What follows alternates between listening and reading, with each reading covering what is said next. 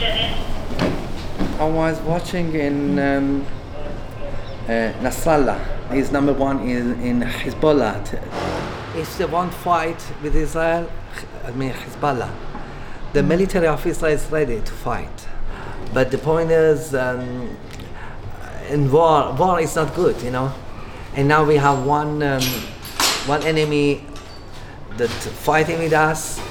Now one more enemy. It's, uh, it's, it's, it's not so good, you know.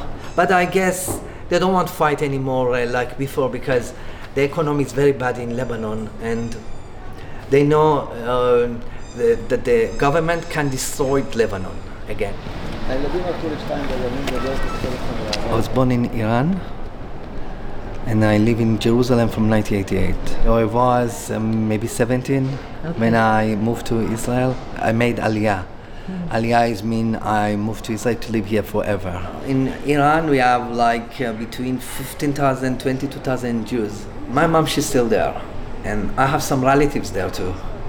And I don't know what's going to happen to to the Jewish community. They make it uh, this week, uh, in Monday, I think.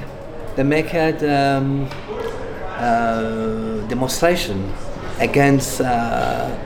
Uh, Zionism against the regime of Israel. And somehow we are very worried about for what's happening in uh, Gaza, and we are very worried about, for what's happening uh, uh, in Israel. I mean the e- economic. Many people they still they are already doesn't work uh, more than uh, almost four weeks. So it's why you see he's still watching. It's in general it's not so long, but that's time maybe he's going to talk even one hour.